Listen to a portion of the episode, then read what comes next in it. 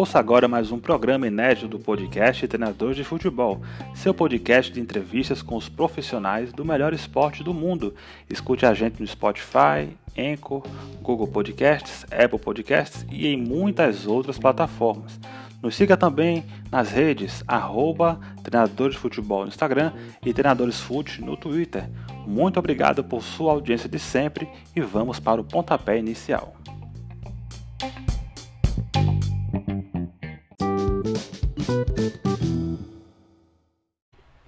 Fala pessoal, fala galera da TF, bom dia a todos, boa tarde, boa noite, independente da hora que você estiver ouvindo esse podcast. A gente está aqui com mais uma entrevista inédita com um grande professor, com passagens aí por muitos clubes no Brasil, títulos, acessos, o maior vencedor da história também da Copa do Nordeste, junto com o professor Artuzinho. Vai falar aqui um pouco sobre a sua carreira, conquista, trajetória. Professor Guto Ferreira, Bom dia, professor, tudo bem? Bom dia, um prazer enorme estar tá, tá falando com vocês aí.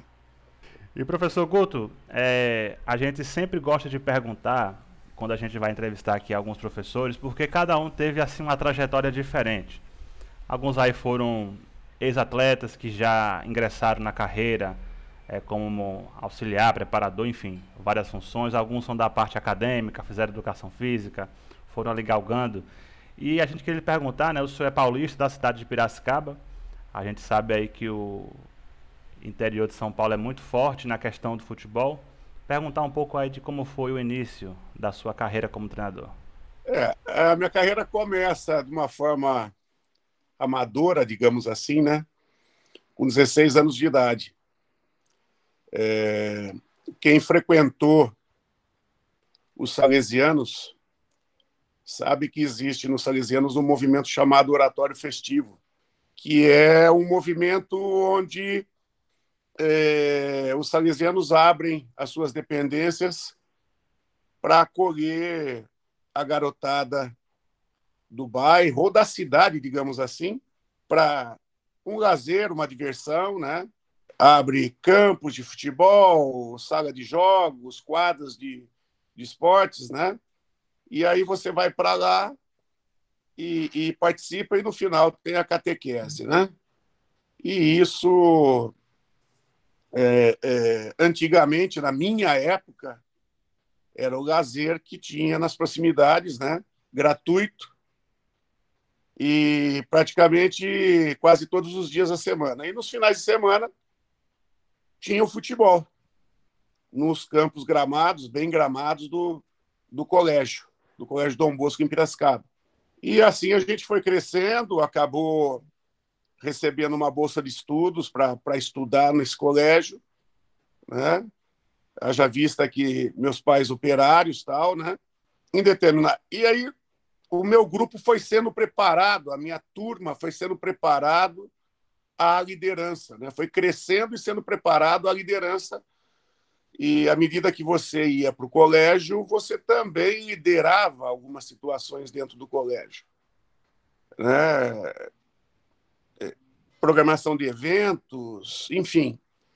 E em determinado momento, o padre, que era mais centralizador em tudo, ele é transferido para outro colégio e vem um que é mais é, é, é um padre que delegava né, que não entendia nada de futebol, né, e passou a delegar funções ali dentro. Mas delegar para quem? Para os mais velhos, para os adolescentes que foram preparados. E nessa aí eu entro no futebol. Gostava bastante, assumo a equipe sub-12, jogava na 16, eu com 16 anos de idade, jogava na 16 e, e dirigia o sub-12 e pegava o saco de roupa, porque naquela época não tinha nem bolsa, né? era saco de roupa. Botava aí nas costas e a molecada nessa faixa etária passava por baixo da roleta nos ônibus e eu pagava a minha passagem e saía para os campos da cidade para jogar os finais de semana. E assim começa a carreira. E com isso, quando não jogava dentro de casa, né? aí passa a jogar o campeonato da cidade e tal. Depois disso, eu jogava voleibol na cidade. Por que voleibol e dirigir futebol? Porque eu não me via em condições de jogar futebol a nível profissional e o futebol também não me dava a opção de vir a ser um, um bolsista, que meus pais já bancavam dois na universidade, um numa universidade pública, então, mas na cidade, e o outro numa particular, mas era bolsista. E o terceiro tinha que ser bolsista também, porque senão não tinha como, como bancar. É, já bancava ônibus, alimentação, material. Se fosse bancar prestação de, de universidade também, não tinha condição, não. Então, era uma maneira da gente tentar através do voleibol. E não conseguimos, né? Não, porque não jogava o suficiente também no voleibol mas o voleibol me dava, ao curso de educação física, bases de treinamento esportivo. Então, eu começo com 16 anos, fico dois anos dirigindo, vou fazer educação física, me formo, e aí, três anos depois de formado, sou convidado a assumir o sub-13 do 15 Piracicaba como preparador físico. Aí vou galgando degraus, é, depois do sub-20, eu sou, sou convidado a assumir o comando técnico do Sub-17 e ali começa a carreira. Depois de, de três, quatro anos fazendo resultados, a nível de jogos regionais, jogos abertos, terceiro no Paulista de Aspirantes, terceiro no Paulista de Júnior, com a entrada da TAM, que tudo podia melhorar, eu sou demitido, mas quatro meses depois eu sou contratado pelo São Paulo Futebol Clube. E aí abandono 10 anos de prefeitura, né, que eu era funcionário público, abandono e vou seguir minha carreira a nível de treinador São Paulo e Inter, em termos de divisões de base. No Inter é o galgo profissional. Trabalho como treinador, é, chego até o profissional, né? primeiro como auxiliar, depois como treinador principal. É, saio do Inter, vou trabalhar no interior de São Paulo, vou para Portugal, dirijo dois clubes, retorno. E eu estava no Corinthians Alagoano, sou convidado a voltar para o Inter, mas numa outra função que não era treinador principal, é, na função de coordenador da base. Vou, fico dois anos de coordenador da base, vou para coordenar um departamento de é, inteligência do clube, que hoje, é, a partir disso, surgiram o, os departamentos de análise de mercado, análise de é, é, desempenho, enfim. Era tido como o Intercenter, o, o departamento de inteligência do clube. E aí, em 2008, eu acumulo a coordenação desse departamento com o retorno à condição de auxiliar técnico do profissional. Trabalho aí com o Tite, 15 meses que o Tite ficou, acho que 15 ou 16 meses que ele ficou no, no clube, e aí sigo é, auxiliando, né, é, sendo o analista de desempenho, e aí em 2011 me retiro de vez do clube e retomo minha carreira, e aí a partir disso o pessoal já sabe a sequência aí, Mogi, é, é na realidade eu retorno no Mogi, do Mogi eu vou Criciúma, ABC, retorno para o Mogi, vou para Ponte, da Ponte para a Portuguesa e assim vai, até chegar no último clube agora, o Goiás. Uma história bem extensa, né, professor? E a gente vê que o senhor teve contato tanto com a profissão como as dificuldades de exercê-la desde muito cedo, não é isso? Que a gente sempre fala aqui, que não é fácil, questão de o local onde você mora, como você se desloca, né? tudo isso é, faz parte desse contexto, né, professor? As dificuldades enfrentadas. Ah. Hoje todo mundo olha a gente na, na condição de treinador de uma Série A, de uma Série B, né? Então ninguém imagina o preço que foi pago lá atrás, né? Na época da base, é, eu tinha um Corcel 2 azul metálico, né, que era chamado de trovão azul. porque o, a base do 15 Piracicaba treinava cada dia num campo diferente. E eu ainda é, era emprestado pela prefeitura ao 15 Piracicaba por 20 horas semanais. As outras 20 eu tinha que também trabalhar na prefeitura. Por causa de questões de jogos regionais, jogos abertos, eu dirigia a equipe da cidade que representava é, é, nesses jogos regionais, jogos abertos, que era o 15 Piracicaba. Mas eu tinha que cumprir no mínimo 20 horas também como professor é, é, da cadeira de futebol, é, é, dando iniciação esportiva nos variados bairros da cidade. Então, o, o porta-mala do meu carro era almoxarifado, né? Era bola, cone, estaca, era o ônibus de deslocamento. Então, é, é, é, imagina toda essa situação, né? Cada dia estava num campo diferente, os meninos, na maioria da cidade, eram obrigados a deslocar, e você acabava muitas vezes colocando um pouquinho do seu para tentar organizar toda a situação, né?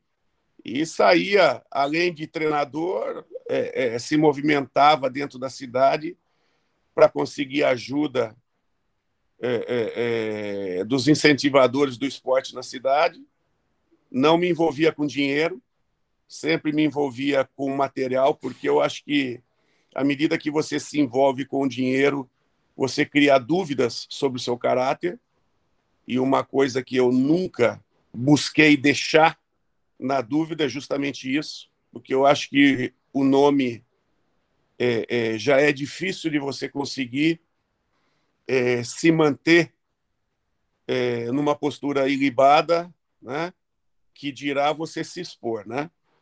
Então, eu ia, eu criava situações com o presidente do clube, por exemplo, conseguia um patrocínio tal para as divisões de base.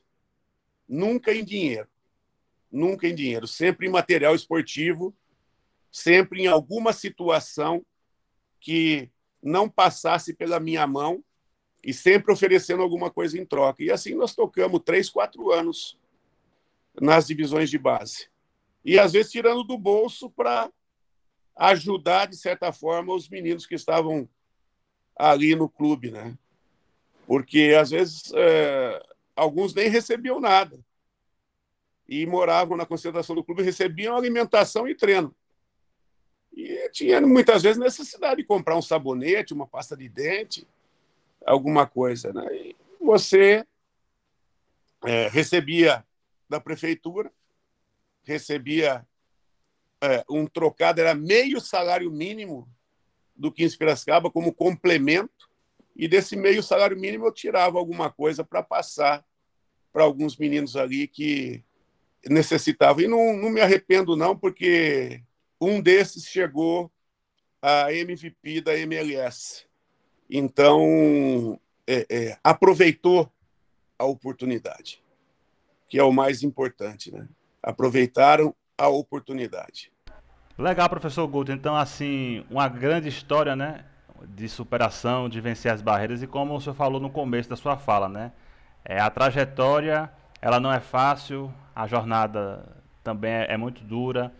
A gente até fala isso porque muitas pessoas aqui, nossos seguidores, né? Alguns são é, treinadores iniciantes, professores de escolinha, né? E, e, ele sempre fala, ah, eu quero ser treinador, por onde eu começo, né? Eu sempre digo, olha, escuta as entrevistas do nosso podcast, porque tem muitos relatos, né? De professores que iniciaram e contam aí a sua trajetória, né? Que foi árdua, difícil, mas hoje aí consegue, como o senhor falou, é, lugares na Série A e na Série B, né? Do brasileiro, que é a, a grande meta aí dos, dos, dos treinadores, que estão aí buscando o seu lugar no futebol. E professor Guto, o senhor falou no começo também é, sobre a sua trajetória no internacional, né? A gente vai falar um pouco mais adiante, mas é, você teve várias passagens pelo clube colorado e no começo da sua carreira o senhor conseguiu conquistar alguns títulos na base, conseguiu conquistar aí a Copa São Paulo de 98, né? Que no elenco tinha o nosso grande zagueiro Lúcio, pentacampeão. E depois conseguiu conquistar o Gaúcho de 2002, né? O senhor pegou ali a equipe profissional, né? Já no final da competição, após a saída do professor Ivo Hortman na época, e conquistou esse título. Queria lhe perguntar é, essa sua primeira passagem no clube, esses títulos na base e também esse título estadual de 2002, né, que acho que foi o seu primeiro título em alguma equipe profissional.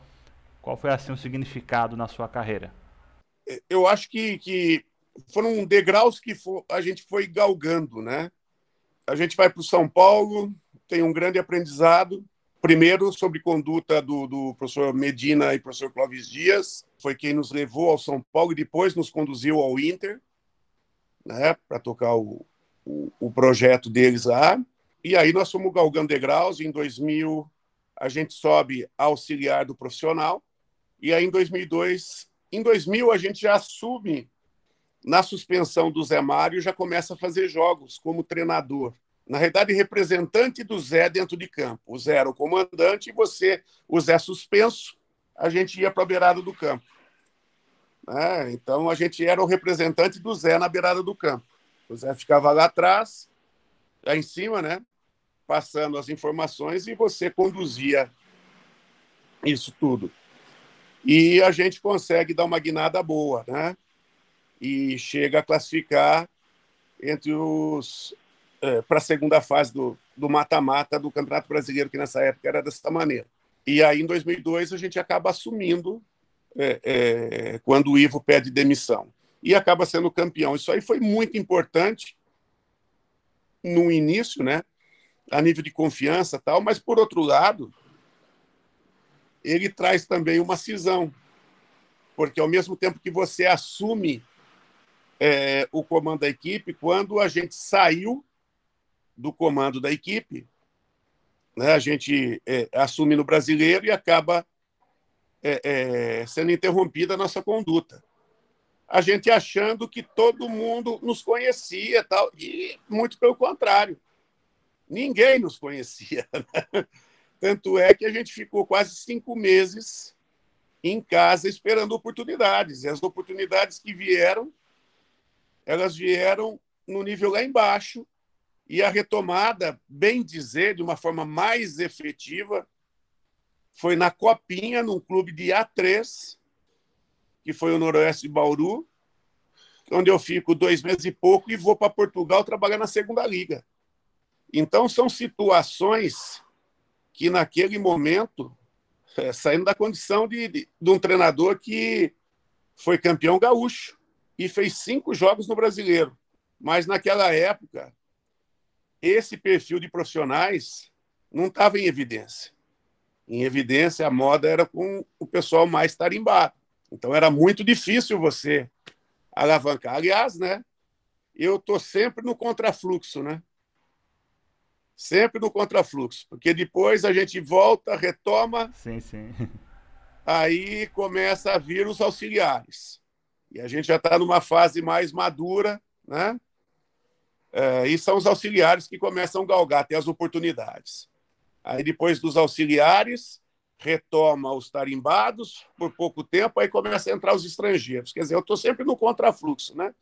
A minha, a minha turma não, aqueles que resolveram ir pôr a cara a bater lá nos clubes menores e subindo degrau a degrau, fazendo resultados, as oportunidades nos grandes praticamente não aconteceram. Mas nem por isso, né? Eu não posso reclamar do mercado, não, que o mercado que a gente foi conquistando é, é bem interessante e, e, e, hoje a gente tem um, um nome, digamos assim, respeitado, né? E com um nicho de mercado importante aí para seguir a nossa carreira. Sem dúvida, professor. Até porque é, naquela época a comunicação, né, 2002, né, era outra, a internet, a velocidade que chegava às coisas também era outra, completamente diferente. E o Brasil viveu de fato é, essa leva, né, dos treinadores mais experientes terem mercado, até porque naquele ano o Filipão foi campeão da Copa do Mundo, né? Então isso Exato. acaba influenciando também é, no mercado. e a gente vinha de é, Luxemburgo, no ano seguinte foi para o Real Madrid, né? E assim, e, e, nessa época você falou foi bem interessante, né? Dos, dos auxiliares que foram é, efetivados, dos é, medalhões que depois voltaram, depois dos estrangeiros. Então, o mercado brasileiro tem esses, essas nuances, né, professor? Às vezes, já discutimos bastante aqui em alguma entrevista, às vezes não, não se contrata o treinador certo para o elenco correto, né? mas se contrata seguindo a onda, na verdade. É, na realidade, é, é, vem muito é, numa transferência de responsabilidades. Né? É jogado, digamos, um modismo, ou o que, que a gente pode falar, qual é a palavra certa aí, é, é firmado um conceito dentro do mercado, muitas vezes do nada, esse conceito, né? não se busca, porque você analisar quem é bom e quem é ruim no mercado dá trabalho. E se cobra muito que o treinador tenha competência e conhecimento. E quem está no mercado analisando o treinador? O que ele tem estudado a respeito do que ele comenta? Porque ele fala numa condição de senhor da verdade, como comentarista. E o que ele fala está é, tá embasado em alguma coisa? O que, que ele tem de conhecimento sobre treinamento esportivo? O que ele tem de conhecimento sobre tática de futebol? Sobre tempo que demora para assimilação? Sobre estágios físicos, técnicos, táticos e psicológicos que cada atleta se encontra e o treinamento pode levar esses atletas até que ponto? Que conhecimento eles têm sobre gestão? porque tem muito slogan que é lançado sobre o treinador. Ah, perdeu o grupo. Ah, não sei o que. Ah, não sei o que. Faltou gestão perdeu... de vestiário. É, gestão de vestiário tal. E aí eu falo, que respaldo é dado ao treinador pela direção? Porque você gerir um grupo no futebol é muito parecido com você educar seus filhos onde não é só você que educa. Você educa e a sua esposa educa. Se um dos dois der guarida quando o menino tiver errado e ficar do lado dele quando ele for repreendido, ele jamais, jamais vai acatar a ordem ou a, a, a diretriz de quem está educando e vai gerar uma cisão de confiança. Gerou a cisão de confiança, a coisa não flui. E gerir um grupo é uma situação muito de confiança, porque existe interesses pessoais de cada um que tem que estar totalmente sintonizado com o interesse do todo, que é o clube que paga o salário dele. O interesse pessoal dele não pode ultrapassar o interesse do todo. O pensamento dele tem que ser no grupo. E o treinador está ali para gerir tudo isso para educar, para direcionar.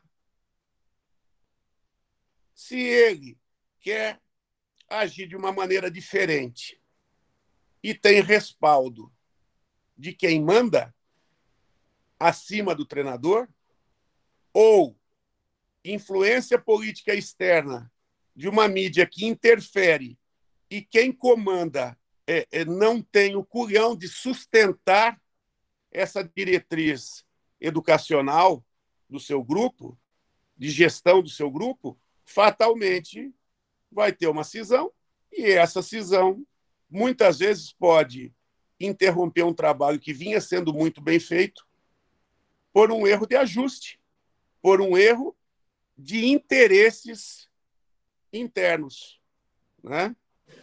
E não do treinador. O treinador deveria seguir aquele rumo e, com todo o conhecimento, por estar no dia a dia, estava conduzindo daquela maneira, mas os outros não apoiaram. E quando um acaba se rebelando e aí muitas vezes o treinador não sente a firmeza na, dire... na direção, o que, que ele faz? Ele tenta gerir de uma maneira a não entrar em confronto. Porque se ele entrar em confronto, quem vai ser beneficiado é o outro. Aí ele acaba fazendo vista grossa, muitas vezes, alguns detalhes. Aí o grupo começa a se rebelar contra. Então, é, é, é uma situação onde você anda na corda bamba. O tempo todo na corda bamba. Agora, quando você tem diretriz, quando você tem comando e respaldo, principalmente, é mais fácil de você gerir. A tendência das coisas andarem de uma maneira mais correta, de conseguir mais resultado. E, principalmente, e, e muitas e muitas vezes, a direção ela acaba também passando panos quentes, né? Porque o jogador tem um, um contrato, foi uma contratação errada, e se isso vir à tona, vai acabar é, é, é, passando para fora um erro é, grande da, direta, da direção. Então é mais fácil expor o treinador do que a direção. Então é uma proteção também, muitas vezes. Então eu acho que esse tipo de ajuste é onde é, o futebol brasileiro tem que caminhar. Mas aonde está aí os estrangeiros? Dois ou três que estão conseguindo resultados, além da competência, porque não são todos que estão conseguindo resultados, atenção. Dois ou três que estão conseguindo resultados, além Isso. da competência. Importante salientar, né? É, tem seus contratos embasados em multas altíssimas. Então, eles batem na mesa e tem que ser assim. Porque se não for assim, a coisa não vai andar. E aí os caras, com o tamanho da multa, fazem o quê? Opa, temos que dar respaldo para ele. Senão nós vamos ter que pagar uma multa muito alta. Então, a coisa anda para esse lado aí.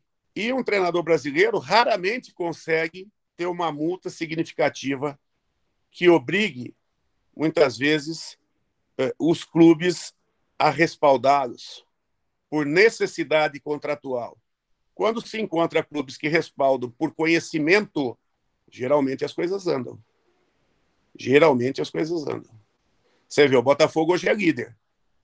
Pelos resultados do Luiz Castro, já no Brasil há um ano e pouco, se é um brasileiro, já teria caído há muito tempo. Mas hoje o Botafogo começa a colher os resultados do Luiz. E o ano passado nós jogamos, fizemos uma baita de uma partida pelo Curitiba. A gente estava menos de um mês no Curitiba. Tivemos a oportunidade de ganhar do Botafogo dentro do, do, do Engenhão. E no final do jogo o Botafogo ganha 2 a 0. E naquele momento eu falei que o time do Botafogo era outro completamente diferente do Botafogo que tinha jogado o primeiro semestre. Olha o que o Botafogo gastou para começar a correr um ano depois. E isso é outra coisa. Os treinadores brasileiros, na maioria das vezes, têm trabalhado com o que se tem dentro do clube, não com investimentos que hoje as SAFs estão fazendo. A SAF, quando tem dinheiro para investir, está trazendo um estrangeiro.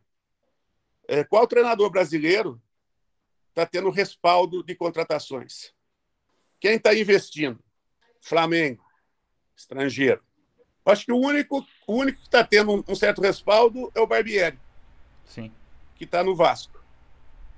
E estava no, no Red Bull. O Red Bull investiu, montou o time e depois investiu menos do que estava investindo.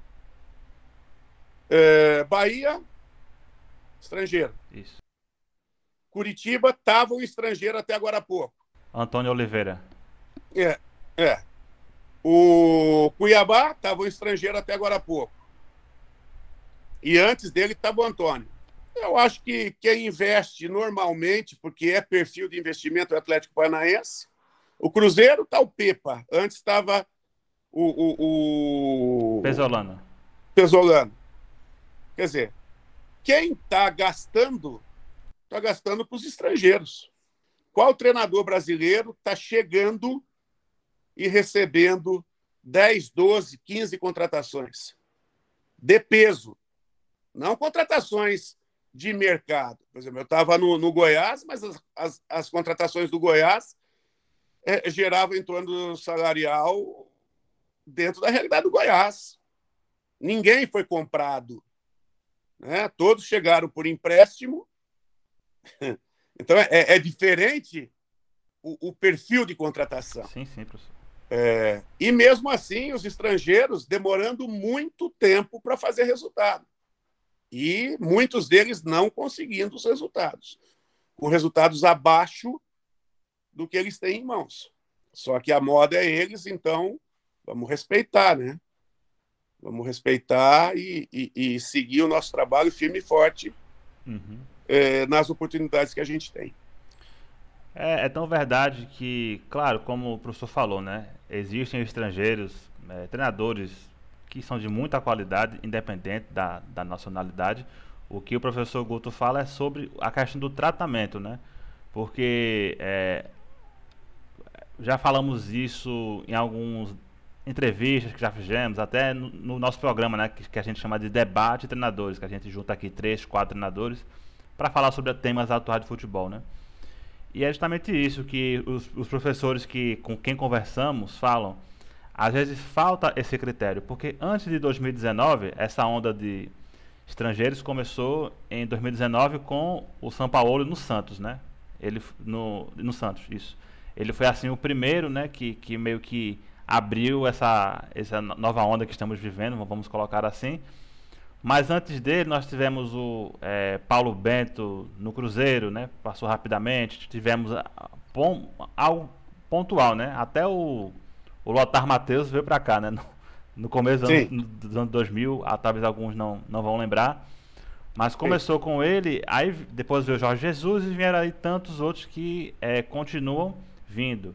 Abel Ferreira no Palmeiras também, um, um, grande exemplo. Mas assim, é o que o professor Guto fala, né? Não é a questão de trazer ou não trazer, é a questão do, do tratamento, a questão do investimento.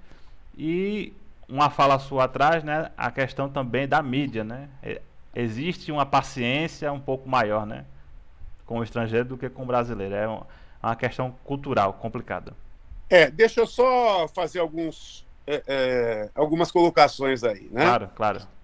É, em 18, o Abel estava começando no Braga e me recebeu lá por um período de observação dos treinamentos dele, Abel é um cara. Ah, que legal, professor. No tete é, um cara no tete a tete muito gente boa, tenho um respeito muito grande por ele e tenho certeza que da parte dele para comigo também. E se você perguntar para as pessoas do meu ciclo de amizades, eu falei ali que se tratava de um treinador extremamente promissor. E a realidade que ele é hoje dentro do futebol já demonstrava naquele momento, onde ele estava entre os três principais clubes é, da Primeira Liga Portuguesa, brigando de igual para igual. É, conhecimento, organização para isso. E quando ele chegou, que me perguntaram, eu falei justamente isso. Então, o que o Abel colhe hoje é fruto é, de uma organização muito grande, de uma postura é, é, lógico, tem respaldo, mas tem conhecimento, postura, qualidade de trabalho e, no aspecto tático, procura utilizar o melhor das peças que ele tem em mãos.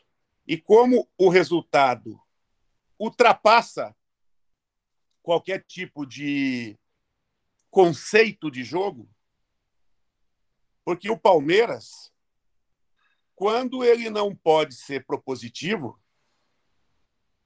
ele atua da melhor maneira possível dentro das suas características, que é um time montado de uma maneira forte e veloz, muito aguerrido defensivamente, né?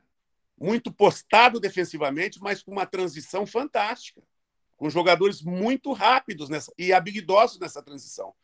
Por isso, agora, eu acho que um dos grandes é, é, trunfos do Abel mais do que isso, é a mentalidade incutida na cabeça dos jogadores. Que o Palmeiras, é, é, nos jogos principais, não se acomoda com o placar. Quando ele está num processo de muitos jogos em sequência, aí ele administra o desgaste naquela partida. Ele não corre para fazer 5, 6, porque se ele fizer 5, 6, vai faltar na próxima. Então ele constrói o resultado e administra. Mas quando ele está em semana cheia, quando ele está num nível de descanso, de é, é, é, aí ele não economiza no placar. E o próximo jogo vai ser só lá na frente, ele não economiza, ele joga para vencer de 5, 6, 7, o que for possível. Então, essa mentalidade vencedora, eu acho que é o grande trunfo, além de tantos outros, mas é um dos grandes trunfos do, do Abel. É como hoje cada atleta é, do Palmeiras pensa em relação ao jogo, a sua conduta. Até o ano passado nós tomamos quatro do Palmeiras lá na arena pelo Curitiba e depois eu encontro o Rony e falei, pô, Rony, vocês ganhando o jogo de quatro e você correndo que nem um louco. Eu falei, ah, não corra não, não corra para ver o que acontece.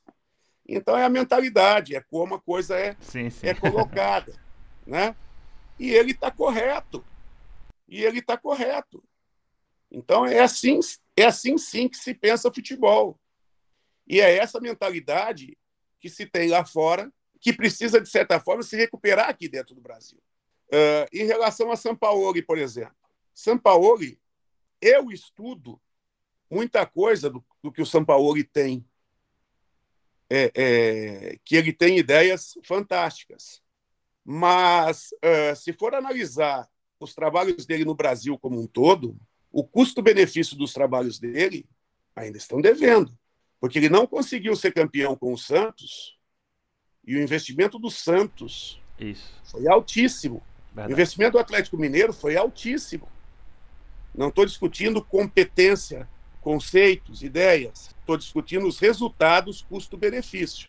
E é sim um treinador a ser respeitado, mas é sim também, em termos de custo-benefício, um treinador que ainda está devendo no mercado brasileiro.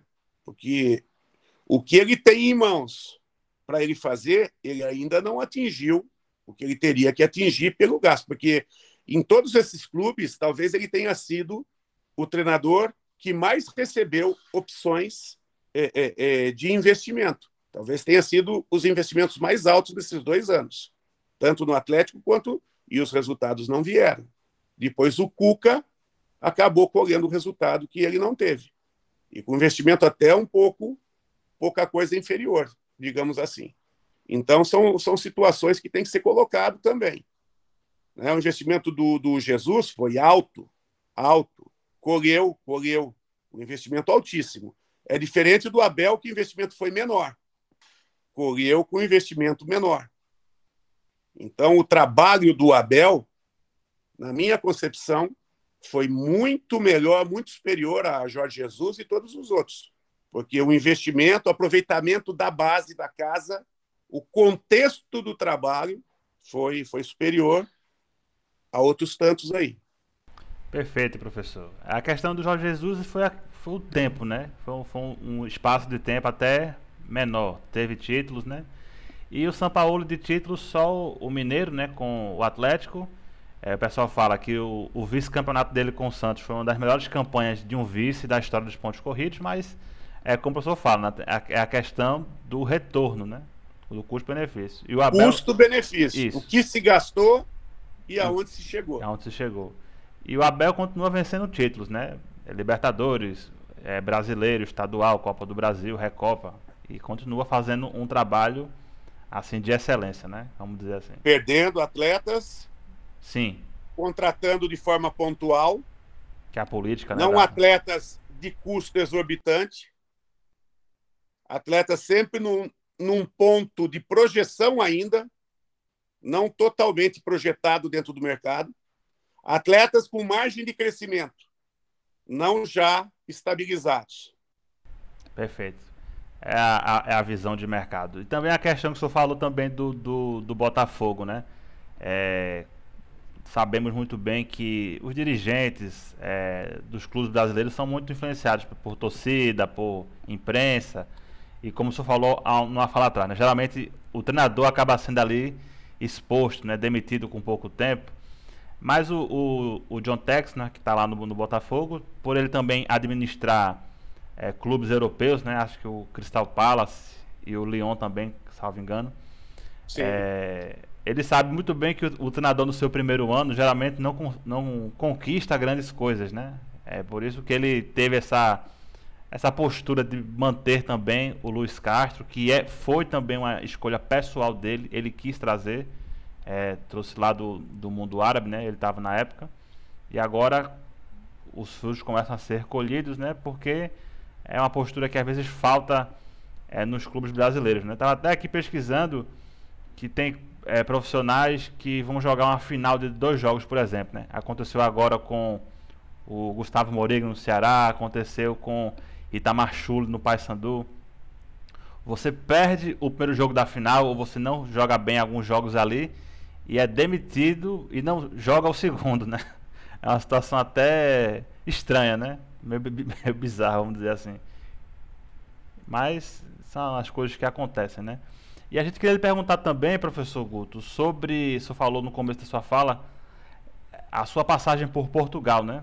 Teve uma passagem ali de alguns anos, passando por alguns clubes. E é um ponto que já discutimos também, a presença dos treinadores brasileiros em Portugal, ela vem diminuindo bastante.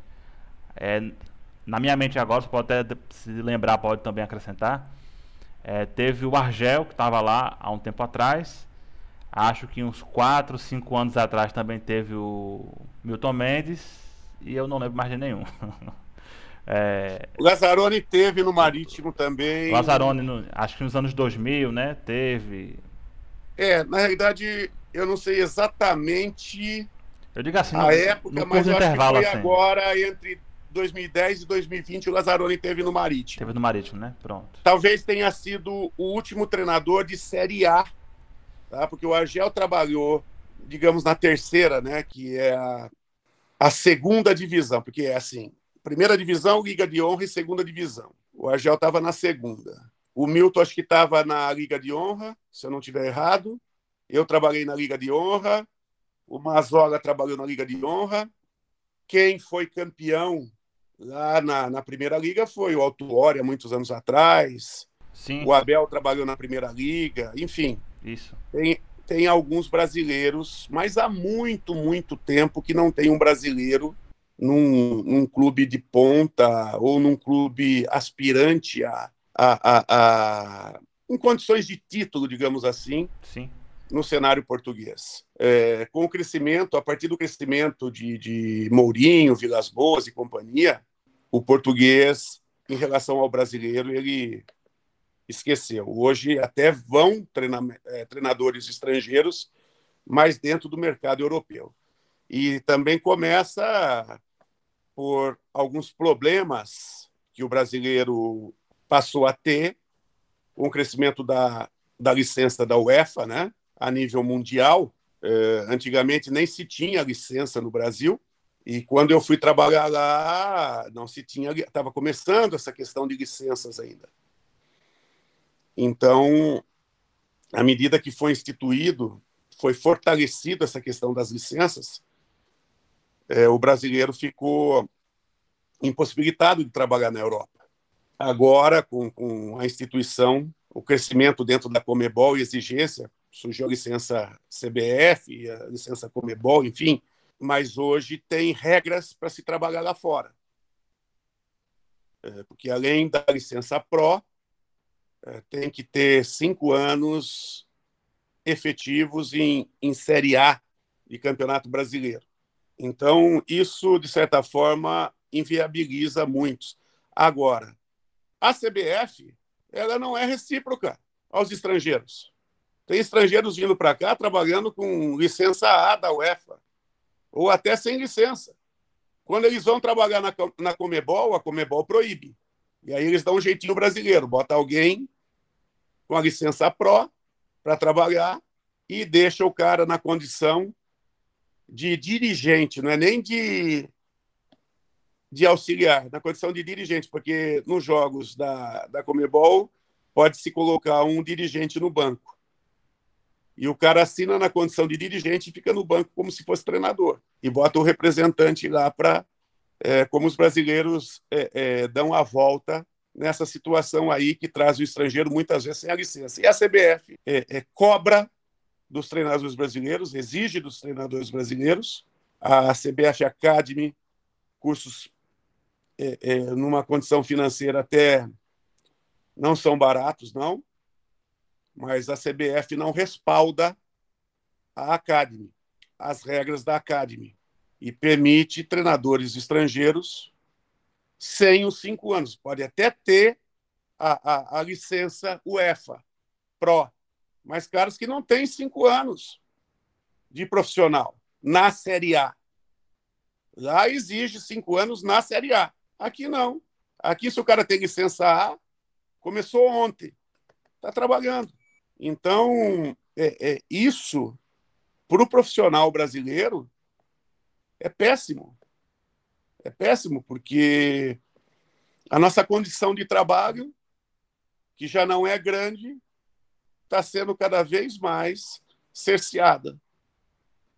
E sempre se fala que é, essa situação do, das trocas, né?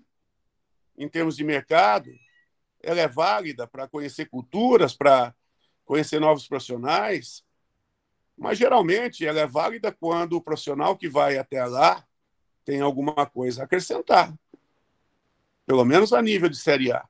E o que é que você poderia também comentar, professor, sobre a sua passagem lá nos clubes de Portugal, o que o, que o senhor viu assim da, da liga, da estrutura dos clubes? Em termos de público presente, são poucos os, os clubes de Série A e Série, porque eu trabalhei na Liga de Honra, né?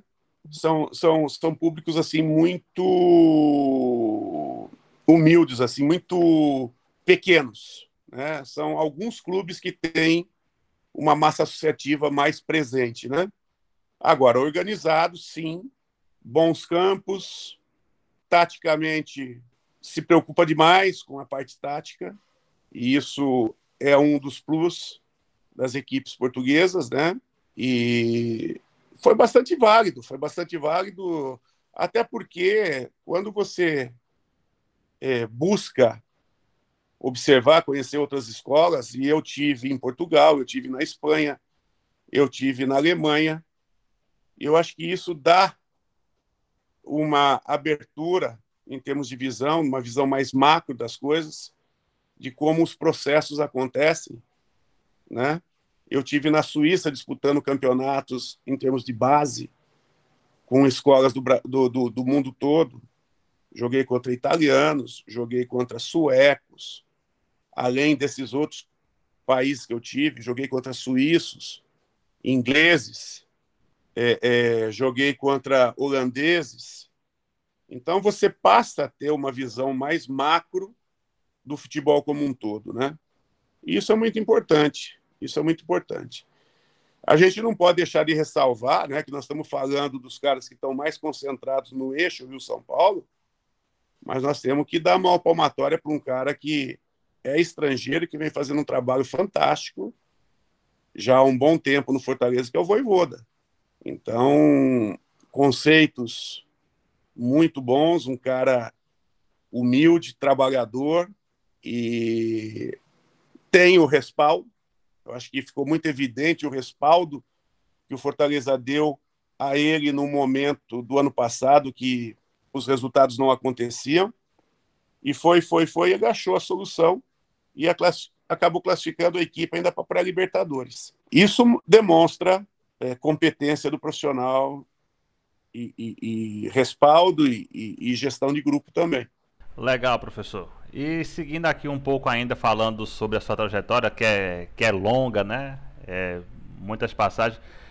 Queria lhe perguntar, professor, um pouco também, a gente separou aqui até alguns tópicos, é, falar um pouco sobre a sua passagem na Ponte Preta em 2014, onde o senhor conquista o vice-campeonato da Série B e, consequentemente, lá o acesso. Mas para quem não lembra, é, não era uma temporada muito boa, a Ponte estava ali com problemas financeiros, atrasos de salário, e o professor Guto chega em um determinado ponto daquela temporada, onde ele era, na época, o quarto treinador da equipe somente naquele ano. Mas aí conseguiram é, montar um bom time. Tinha ali, até vimos aqui, né? Tinha lá Rodney, tinha Renato Cajá, Juninho, é, Fernando Bob e tantos outros jogadores. Queria lhe perguntar, professor, um pouco daquela temporada e como é que foi ali reerguer a ponte até chegar ao vice-campeonato e ao acesso. Ah, foi um trabalho bem legal, né? O Dado já vinha fazendo um trabalho interessante, mas alguma coisa estava faltando no trabalho do Dado para dar a liga final. E aí acabou saindo, né? O Dado acabou saindo. E eu tinha acabado de ser demitido do, do Figueirense. Fui demitido às 11 da noite no Figueirense. Era antes da uma da manhã, estava contratado pela Ponte. E aí a gente chega na ponte. Causa do futebol brasileiro, né? É, a gente chega na ponte com o intuito de não deixar a ponte cair. Que a ponte estava, acho que, em 13 lugar, se não estiver errado. E até a gente vai, estreia na segunda partida da Copa do Brasil, já tinha perdido em casa para o Vasco, e vai para jogar contra o Sampaio no Castelão. A gente sai ganhando, toma virada e no final do jogo a gente empata 3 a 3 E aí a gente volta, que foi uma é, é uma viagem casada, né? A gente do Rio foi para São Luís. Aí volta, tem uma semana para trabalhar a equipe. Nessa semana, a, o torcedor até vem conversar com a gente, o que, que é que está acontecendo, não sei o que lá. E aí é, é conversado sobre o que estava acontecendo, as situações, e que o torcedor viesse junto, que as coisas iam melhorar. E aí começa a melhorar. Com, se eu não estiver errado, a gente estreia contra o Bragantino e vence 2 a 0 e a partir dali a gente começa a decolar. O Rodney, acho que é o terceiro reserva, acaba se firmando na condição de titular. A gente consegue firmar o Cafu. No meio, a gente começa a trabalhar com o, o Adrianinho revezando com o Cajá, que tinha acabado de voltar do mundo árabe, ou não lembro se é do árabe ou da China, e fisicamente o Cajá estava bem debilitado, e aí a gente foi reerguendo, e ele termina nos ajudando bastante. No ano seguinte é o grande destaque da equipe. Conseguimos firmar a zaga, conseguimos, enfim, conseguimos ajustar a equipe de uma maneira que não tinha dinheiro para contratar também. Acho que é o, trouxemos dois ou três jogadores é, que ajudaram bastante. O meio, a gente no início, o Bob estava machucado, jogava com o Elton e Juninho. Depois o Elton, o Elton machucado, é isso. Daí o Bob volta e o Elton machuca. Aí fica Bob e Juninho, até no jogo contra o América Mineiro, que o, o Elton tem um, um trauma num chute lá que ele tomou uma solada e não voltou mais, porque deu edema ósseo, não voltou mais aquela temporada. Mas foi um, uma arrancada bem legal. A gente sobe com quatro, acho que com cinco ou seis jogos de antecedência e briga pelo título até a última rodada e foi judiação, né? Porque seria um título importantíssimo e teve até o lance que a torcida da Ponte não esquece, né? Que o Adriano ele é, teve próximo, ele driblou o goleiro, a hora que ele foi chutar, ele sentiu que o zagueiro podia travar, a hora que ele tenta o drible no, no zagueiro, o zagueiro faz o corte. E todo mundo fala, ah, o Adriano podia ter chutado. Aí é, é um momento ali que é, tem que estar com a consciência muito e com o nível de confiança lá em cima para poder executar.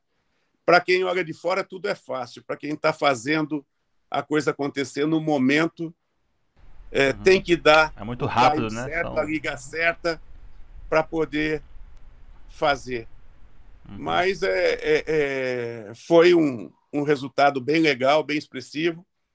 No ano seguinte, nós tivemos em vários momentos como vice-líder do Campeonato Brasileiro da Série A, né?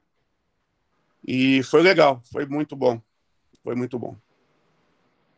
É muito rápido, né, professor, para o atleta ali tomar uma, uma, decisão, né? São milésimo de segundo, vamos dizer assim. Não, só quem tá ali que sabe, né? Exato.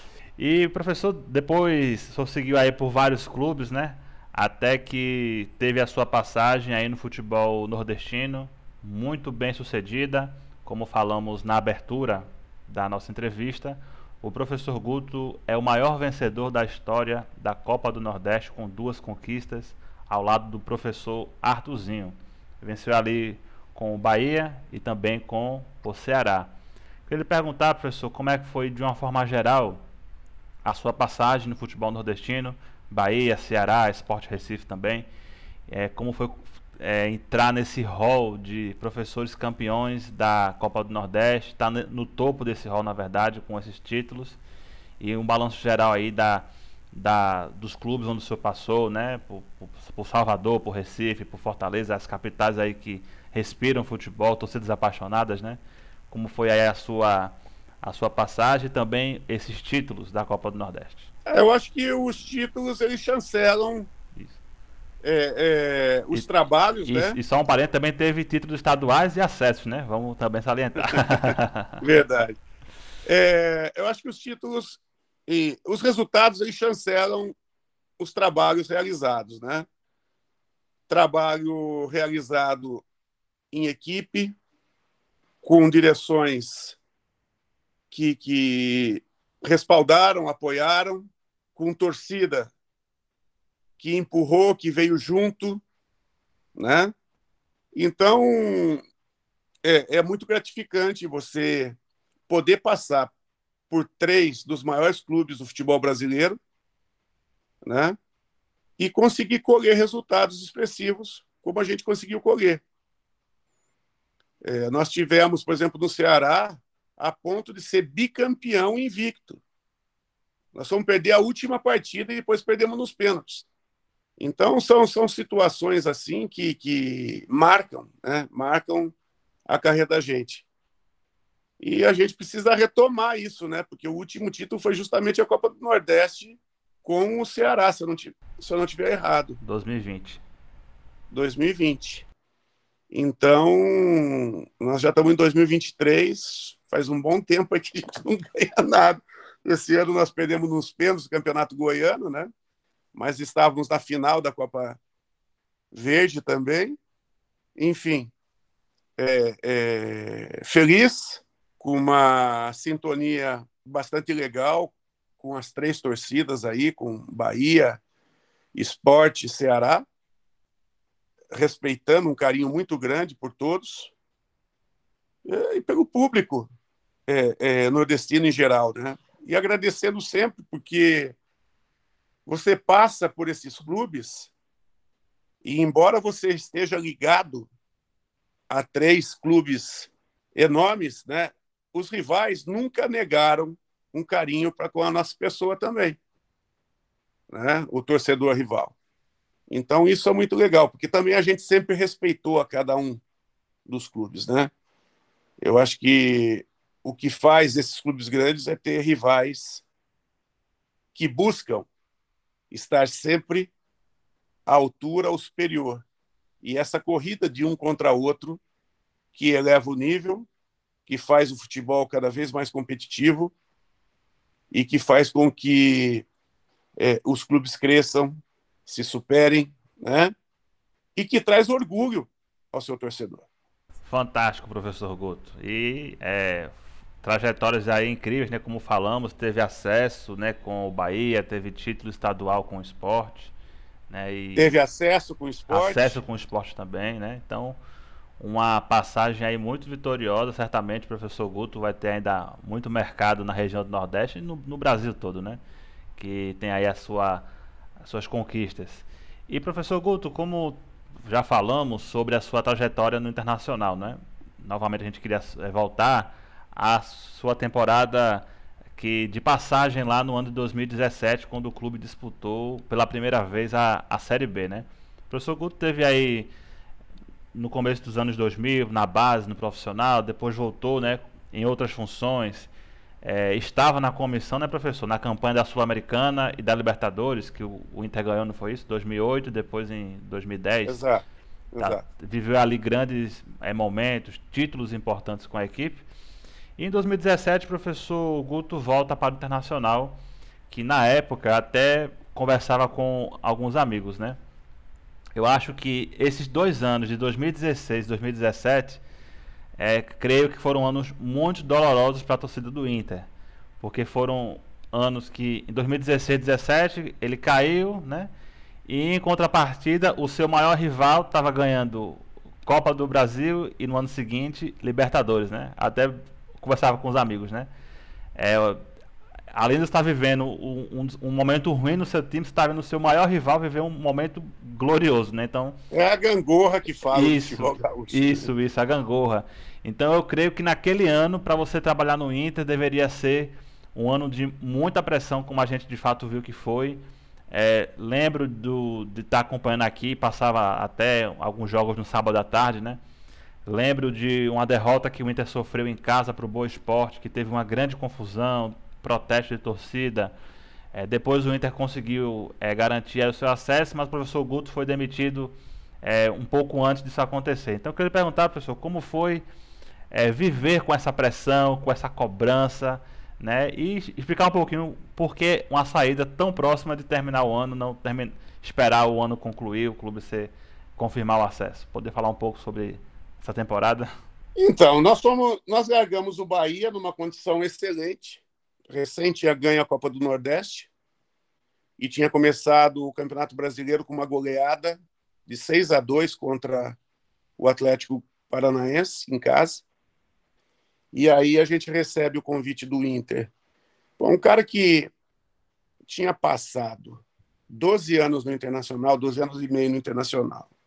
No pior momento da sua história, ser convidado a ser o treinador, a conduzir o Internacional de novo ao seu lugar, é muito difícil. Se não tivesse o histórico que a gente tinha, ficava mais fácil de dizer não.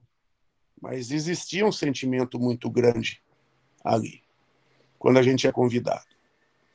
E a gente chega num clube extremamente é, é, sem confiança, com receio de tudo, os funcionários, os profissionais envolvidos, todos extremamente pressionados, e aqueles que transitaram de um ano para o outro, com nível de confiança lá embaixo, se sentindo, de certa forma, culpados e, e, e querendo, ansiosos a conseguir, mas sem a tranquilidade necessária para passar aos jogadores, para desenvolver com os jogadores o trabalho necessário a se conquistar essa situação.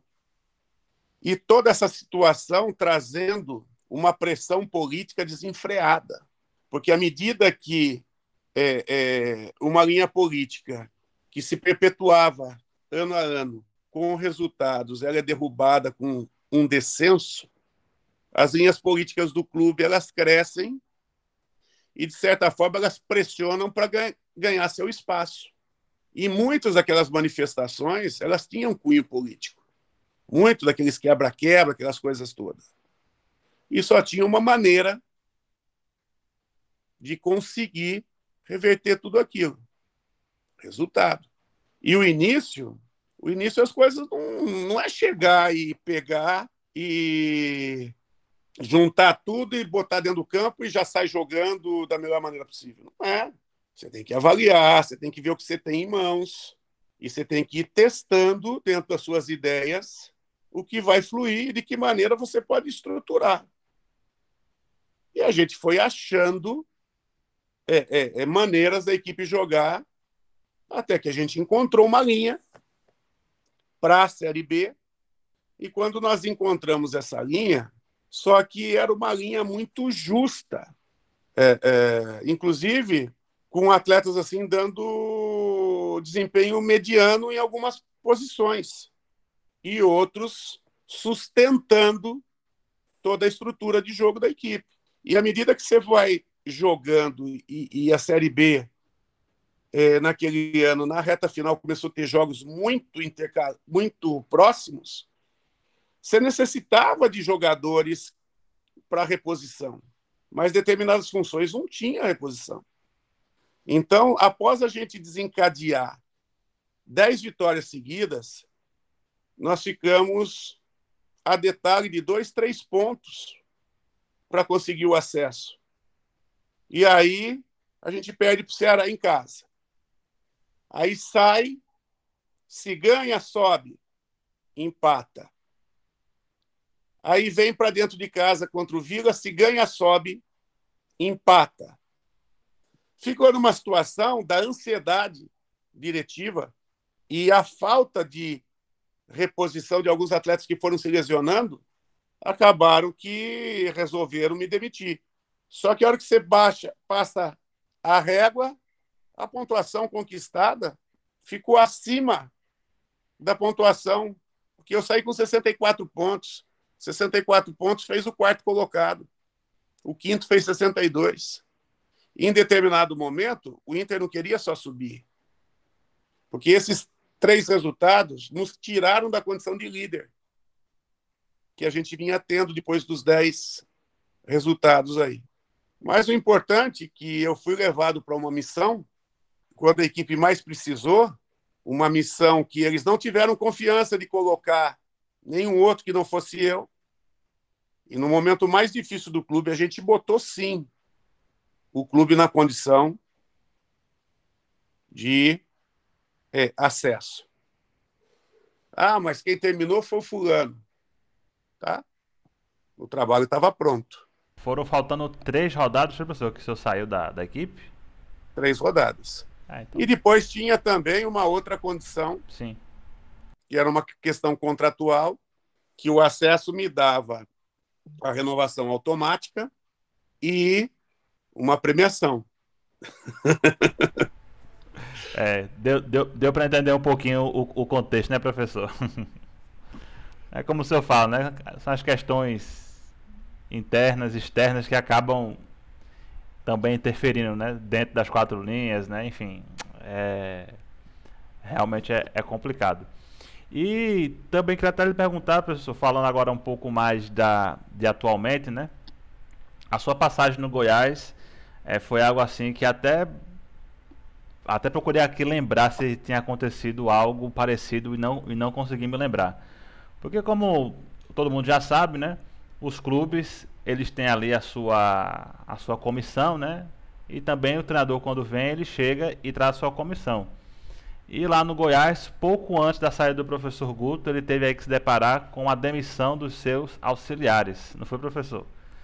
Conta Exato. aí, conta aí pra gente como é que foi o contexto disto e como é que foi para é, até mesmo para o senhor conseguir tocar o seu trabalho, porque já tinha ali uma, uma dinâmica, creio, uma rotina com seus auxiliares.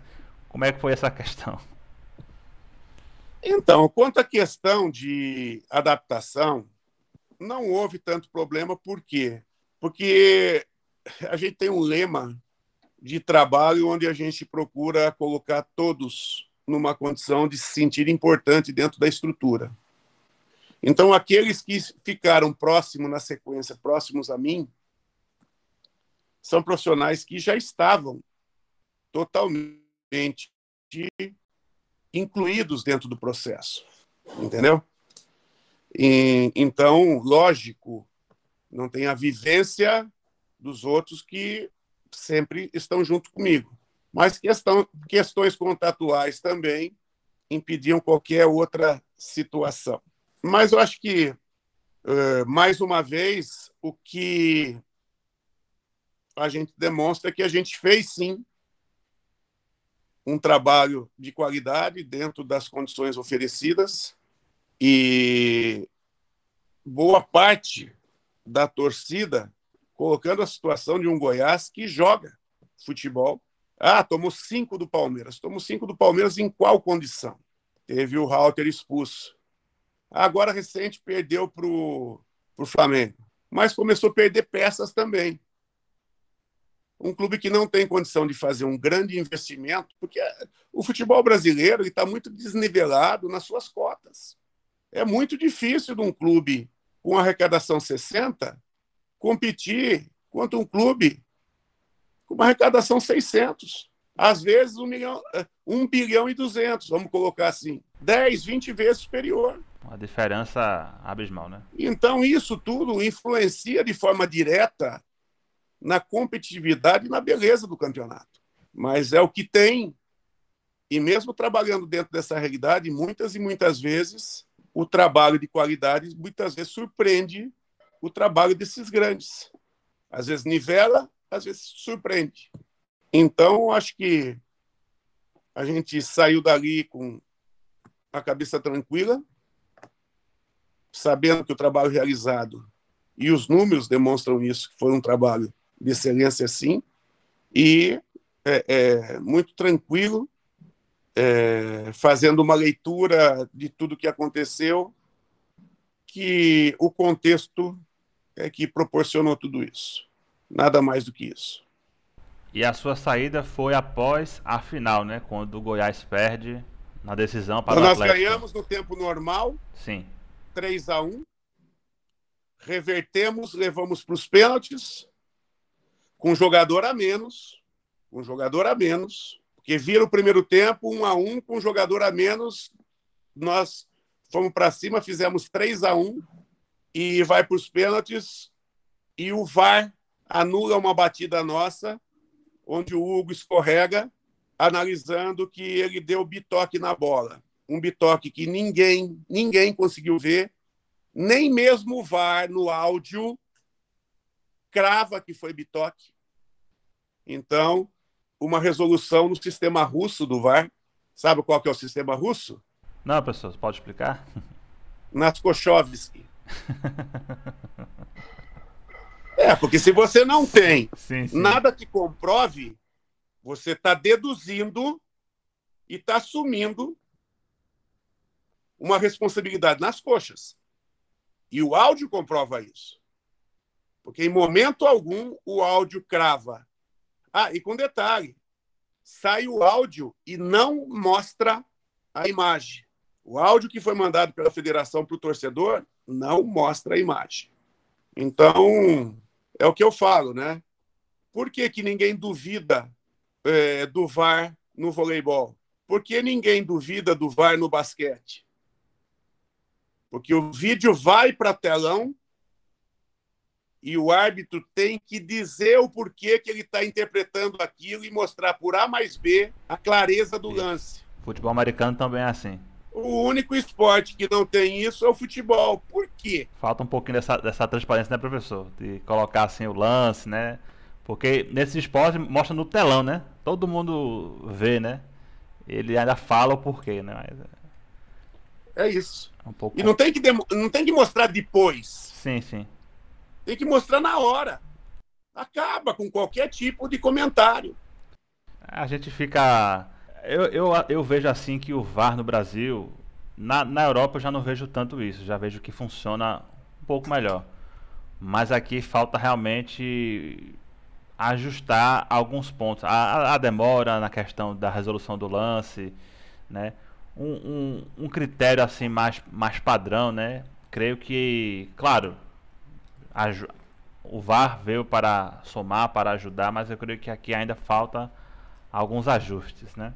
Já teve lance demorar 5, 7 minutos para ser revisto e tomar a decisão. Isso é absurdo, né? Atrasa o jogo, compromete na, na dinâmica, né? Mas creio que tem que ser buscado sempre as melhorias, não é isso? É porque muitas e muitas vezes, como eles não precisam mostrar, às vezes ficam procurando coisas que não existem, né? É, é verdade. A gente fica aí na, na expectativa de ver as evoluções, né? Que elas precisam de fato acontecer. E professor Guto, também ainda falando um pouco sobre é, mercado né, de treinadores, já discutimos aqui bastante, muitas informações relevantes o professor trouxe aqui para a gente. Mas é algo que a gente está sempre perguntando, né? Até se os nossos seguidores, ouvintes perceberem, né? Desde que o ano virou, os nossos episódios inéditos, a gente está sempre perguntando isso porque é um assunto relevante e até que se defina, vamos continuar perguntando. Professor Guto, na sua opinião, quem deve ser o futuro treinador da seleção brasileira? Ele deve ser brasileiro? Ele deve ser estrangeiro? E na sua visão, algum nome da sua preferência? Que deveria assumir esse cargo aí visando o ciclo até 2026?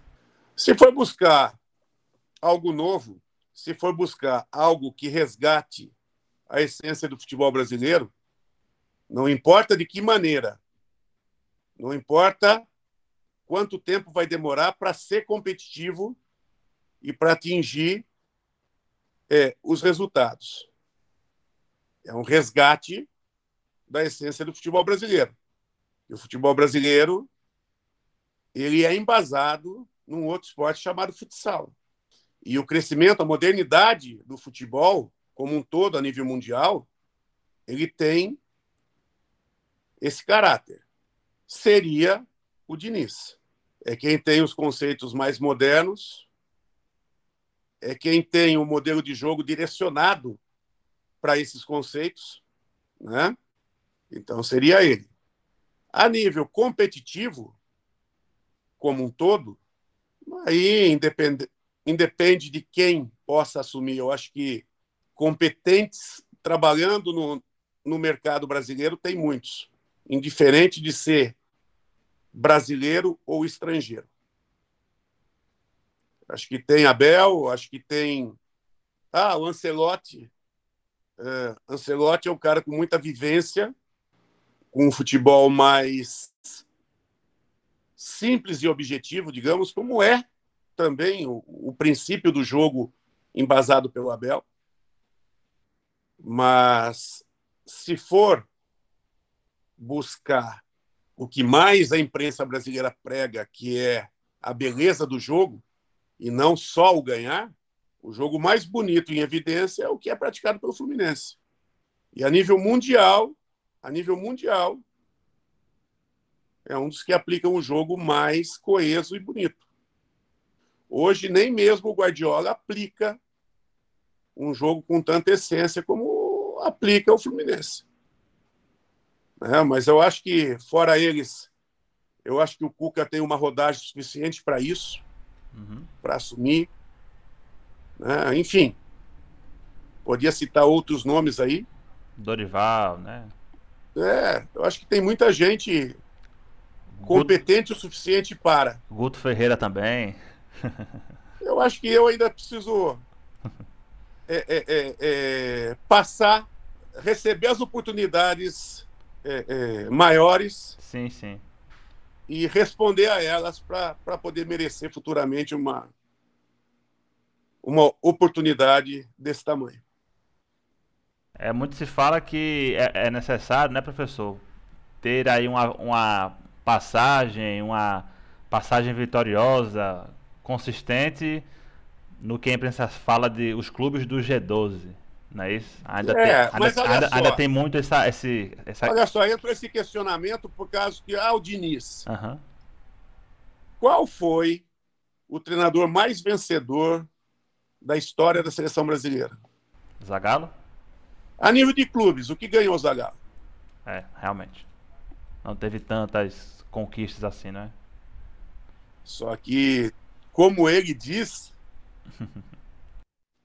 todo mundo tem que engolir mesmo, porque ele, em termos de seleções, foi um dos maiores, um dos melhores do mundo. Isso. Ganhou como jogador. Ninguém conquistou mais que ele. Como jogador, ninguém como treinador, como coordenador, né? É, ninguém conquistou mais que ele. E tem que tirar o chapéu mesmo para ele. Então, é, é, Abel Braga, antes de ser campeão mundial com o Inter, não tinha grandes títulos na carreira. Tinham títulos, mas não tão grandes.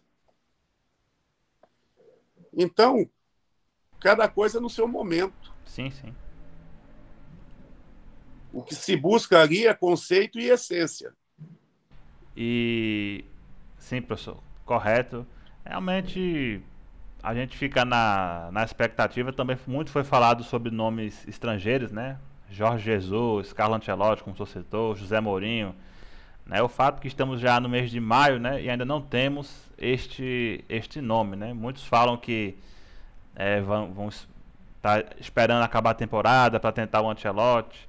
Mas é, hoje realmente nós vimos aí o Fluminense do professor Diniz fazendo é, grandes exibições, um grande trabalho. E ficamos ainda na expectativa, né?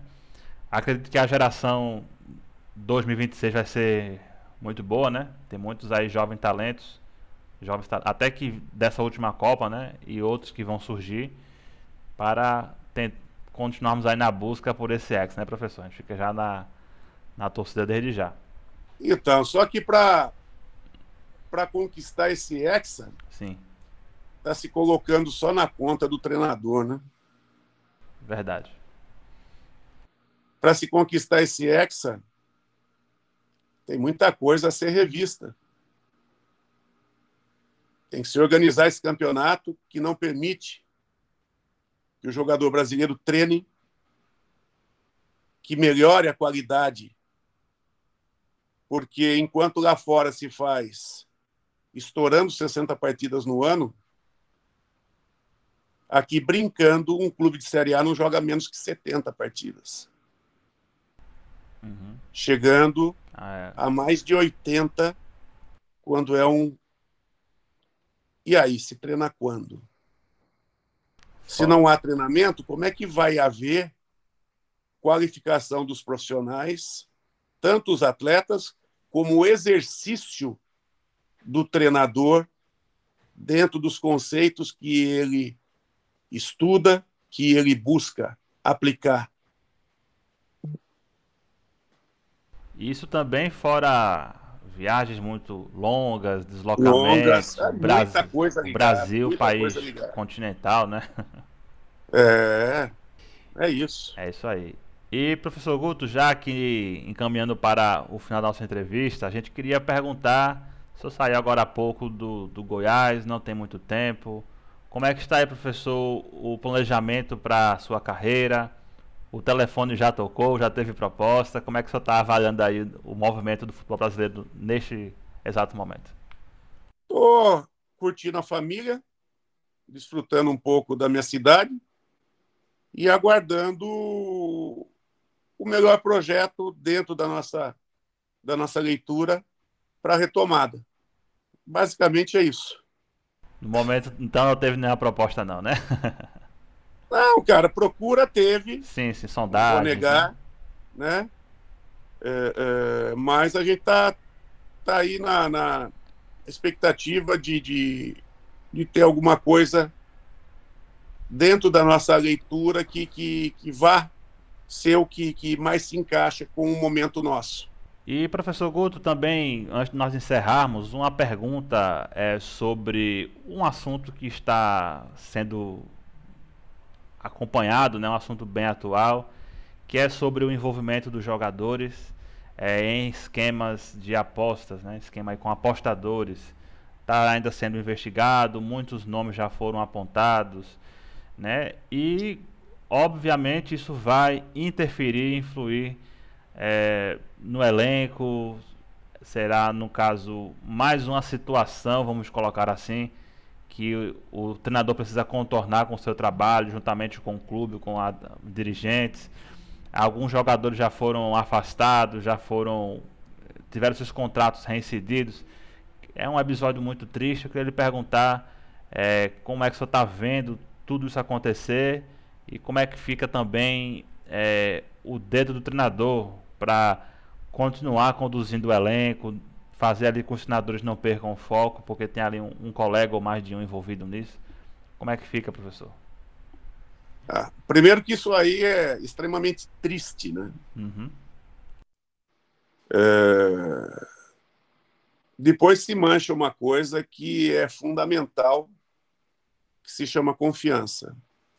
É, por outro lado, isso demonstra um cunho, infelizmente, muito acentuado da cultura atual do Brasil, que se chama a não punição a delitos que, de repente, não transpareçam ou sejam pequenos.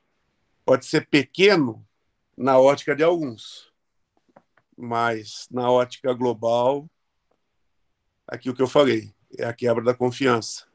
E a impunidade faz com que isso aconteça. Como vai ficar? Não sei, mas é é a ausência de valor, a, a perda de valores da família brasileira como um todo, porque quem tem seus valores dentro da família vai conseguir sustentar situações, mesmo tendo uma mídia que propaga, é, na verdade não é que propaga, né? Divulga, porque propagar é incentivar. Eles não incentivam, eles divulgam a corrupção nas empresas, na política e não tem punição. Então fica muito fácil, é o dinheiro fácil. Ah, cartão eles não vão nem perceber. A verdade vem à tona e está aí o futebol nadando, o futebol sangrando no rio, lotado de piranha e, e, e jacaré faminto. Basicamente é isso aí.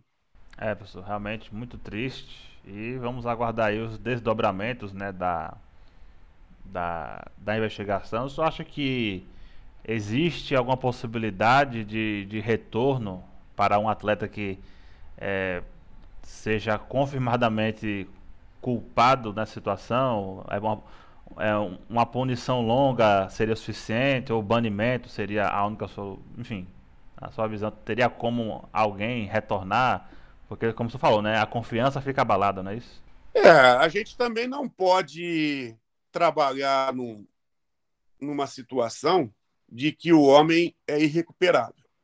Se fosse assim, a cada delito era uma, uma punição de morte, então. Uhum. Né? Sim. Mas, o, embora totalmente não se funciona na essência o sistema prisional brasileiro, né? mas ainda assim existe presos recuperáveis. Existem pessoas que se recuperaram. Depende muito da aceitação da sociedade e dele como um todo. Né? Que tem que ter uma punição, isso é. Se vai chegar ao banimento, se se chegar, eu também não vou ser contra. Porque para se chegar no banimento tem que ter um embasamento forte. Agora, isso não quer dizer também que eu não acredite que alguns são recuperáveis. Ninguém entrou de gaiato. Ninguém entrou de gaiato. Agora, como seria isso tudo, também não sei. Então você está ficando em cima do muro. Uhum. Eu estou lamentando no momento. Sim. Eu não parei para pensar até que ponto tudo isso pode se resolver ou não se resolver. Mas eu acho, eu acho também que os modelos de apostas têm que ser revistos de uma maneira que não se que a coisa não fique tão fácil para os manipuladores. Porque do jeito que estava, estava muito fácil. Sim, sim a proposta para regulamentar, né?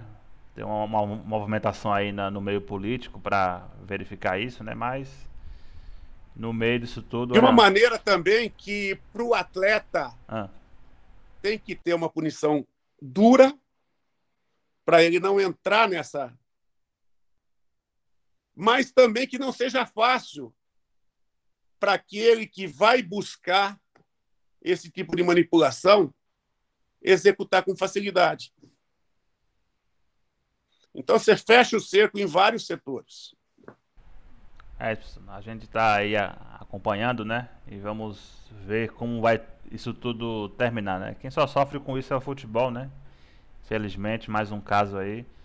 Mas é, o segredo está nessa aí, né? Na, na educação do atleta, acho que é o, é o principal caminho e também na regulamentação desses serviços para que isso seja devidamente combatido. É isso. Professor Guto, então a gente está aqui chegando ao final de mais uma entrevista inédita do nosso podcast Treinador de Futebol. A gente quer desde já agradecer a sua presença, a sua disponibilidade em atender o nosso convite, desejar todo o sucesso na, sua, na sequência da sua carreira e mais uma vez aí muito obrigado. Um abraço, Neto. Obrigado aí a você pela oportunidade.